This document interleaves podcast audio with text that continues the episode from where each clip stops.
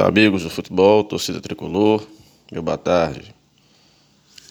Parece que os ventos andam soprando finalmente a favor de Martelotti, uma vez que ele ganha o retorno de alguns atletas, como Bileu, voltando de suspensão, como Paulinho, e Pipico, sem sentir dores, antecipou a sua transição, o que abre uma possibilidade de utilização mesmo que não seja o jogo todo.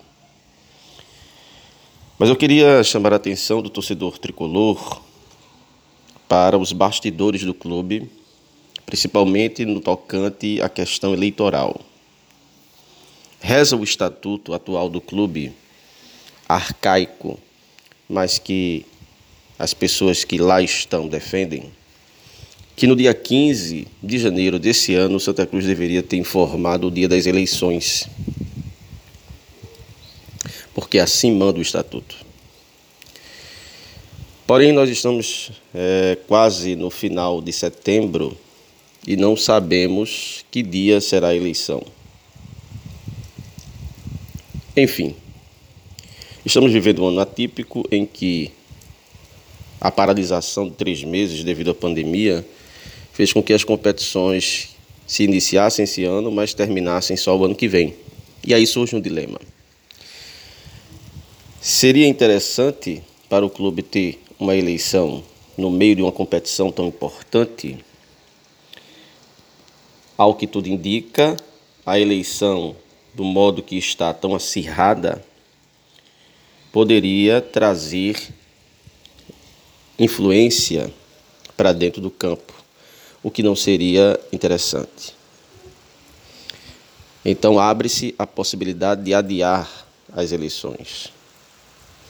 Isso, inclusive, traria um tempo hábil para o clube, através de, uma, de um mandato judicial, fizesse o recadastramento dos seus sócios aptos a votar, dando lisura ao pleito. A situação de Santa Cruz fica num impasse. Faremos as eleições esse ano correndo risco de ter uma influência negativa dentro de campo ou fazemos, prorrogamos o mandato e fazemos a eleição ano que vem dando munição à oposição. Entre oposição e situação, não sei, com a resposta Santa Cruz. O que eu sei, na verdade, é que a torcida do Santa Cruz quer mudança. Na verdade, a torcida do Santa Cruz anseia por uma coisa de há muito tempo nessa eleição. Anseia até mais do que um bom futebol. A torcida do Santa Cruz anseia por transparência. Continue todos com a resenha Santa, meu eterno amor, na liderança de Léo Silva, o escoteiro da notícia.